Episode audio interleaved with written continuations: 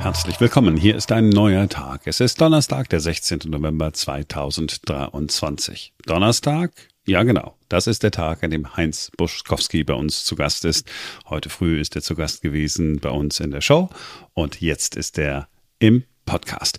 Vier Themen ist Simone mit ihm durchgegangen. Dreimal ging es um Politik und einmal ging es ans Herz, ans Fußballerherz des Heinz Buschkowski. Bevor wir zum Herz kommen, erst die knallharte Politik. Die Linksfraktion wird es bald nicht mehr geben. Am Nikolaustag löst sie sich auf und dann gibt es nur noch die linke Gruppe und die Gruppe Sarah Wagenknecht. Heinz Buschkowski, Sie sagen, damit ist im Grunde die ganze Partei erledigt. Das stimmt. Eigentlich könnte man sagen, da hat jemand das Totenglöckchen für die Partei geläutet. Tja, und woran liegt's? Warum steht die Linke jetzt da, wo sie steht? Das hat einfach nicht hingehauen. Denken Sie an die vielen Parteitage, wo man sich zerlegt hat, wo man sich gezankt hat. Und das Auseinanderleben mit Sarah Wagenknecht äh, sagt doch eigentlich alles. Die Frau ist neben Gregor Gysi doch, ich sag mal, die hellste Kerze auf der Torte gewesen und sich mit der derartig zu überwerfen, das zeigt eigentlich schon, dass da die Substanz aufgebraucht ist. So leid, wie es einem tut, weil insgesamt wäre ja die Partei vielleicht eine Bereicherung fürs politische Leben in Deutschland gewesen. Aber so wie das jetzt gelaufen ist, ist die Banane eigentlich gegessen gegessene Banane äh, hatte ich noch nicht gehört, das Bild, aber äh, es, es gefällt mir. Vor allen Dingen irgendwie hat das was, wenn es um Politik geht und äh, um, um Banane. Ähm, die CDU hat einen, ja nicht mehr ganz so frischen Generalsekretär, Carsten Linnemann heißt er, aber man merkt schon, seit der da ist, gibt es mehr Positionierung äh, bei der CDU. Das ist das, was Parteichef Friedrich Merz ja auch wollte.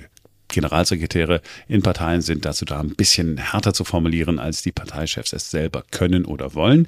Man testet aus, wie sind die Reaktionen auf bestimmte Forderungen und erst dann, wenn man in der Öffentlichkeit den Eindruck hat, ja, doch, das könnte ganz gut passen, dann kommen die Parteichefs dazu.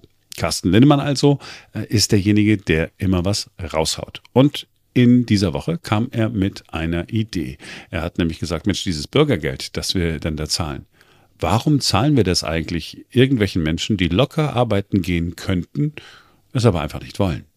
Wer nicht arbeiten will, der müsse das nicht tun, hat Linnemann der Süddeutschen Zeitung gesagt. Aber man könne dann auch nicht erwarten, dass die Allgemeinheit für den Lebensunterhalt aufkommt. Und Sie, Heinz Buschkowski, finden das gar nicht so verkehrt. Ja, im Grunde genommen schon. Also man muss natürlich sehen, ob das mit unserer Verfassung übereinstimmt.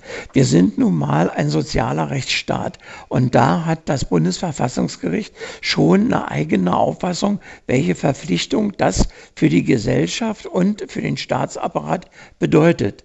Die Gesellschaft hat schon die Verpflichtung, sich um ihre einzelnen Mitglieder zu kümmern. Und rund um den Globus hat sich das rumgesprochen. Geht's dir schlecht? Hilft dir dein eigener Staat nicht? Sieh irgendwie zu, dass du nach Old Germany kommst. Da gibt's Sozialknatter. Deutschland, schönes Land. Und in dieser Situation einfach den Riegel mal ein bisschen vorschieben. Das kann eigentlich nicht verkehrt sein. Okay, aber dann ist das jetzt das Ende der Sozialhilfe? Und also wie wird es denn weitergehen? Was machen wir denn mit den Menschen, die wirklich nicht arbeiten gehen können? Die können wir doch nicht alleine lassen.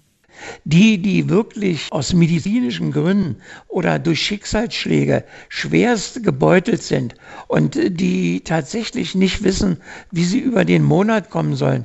Ich glaube, um die geht es nicht. Die, die sagen, was, ich arbeiten, ich möchte meine Menschenrechte verwirklicht sehen und das möglichst auch auf Kosten anderer.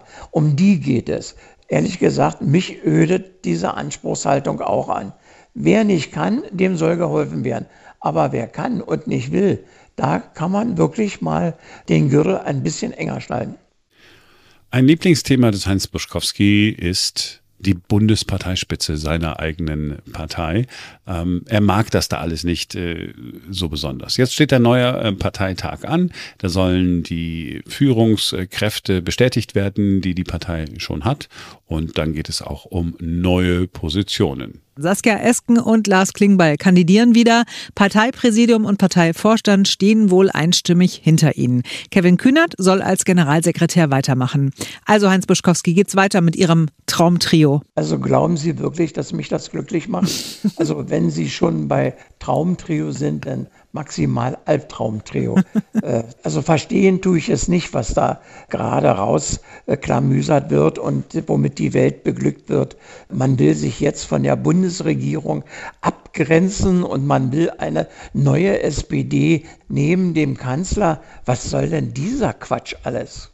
Ja, man hat angekündigt, das linke Profil der SPD schärfen zu wollen. Es geht konkret darum, die Einkommensteuer für die große Mehrheit der Bevölkerung zu senken.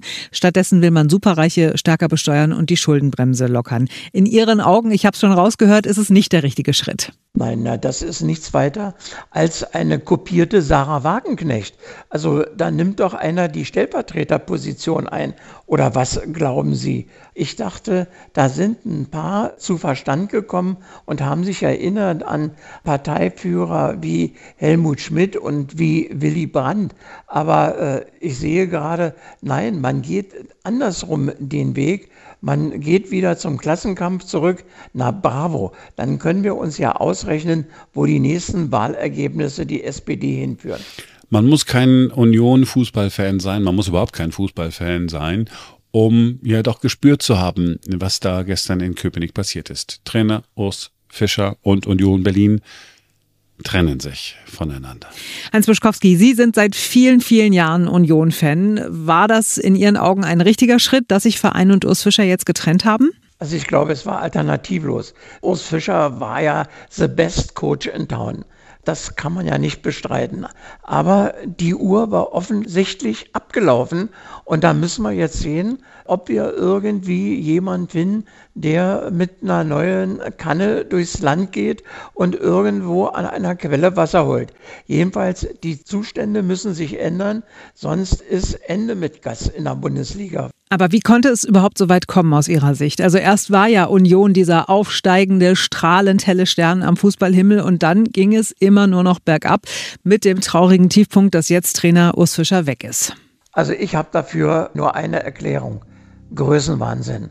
Es war ja so, dass alle schon gesungen haben, deutscher Meister wird nur der FCU und jetzt machen wir Real Madrid kalt, uns schlägt keiner und das stimmt eben alles nicht. Fertig gemacht wurden wir. Schade drum, aber wir reißen uns zusammen. Niemals vergessen, Eiserne Union. Ja, dass Heinz Buschkowski mein Herz nochmal erwärmen würde. Wer hätte das gedacht? Das war's für heute. Wir sind morgen wieder für euch da, denn dann ist wieder ein neuer Tag.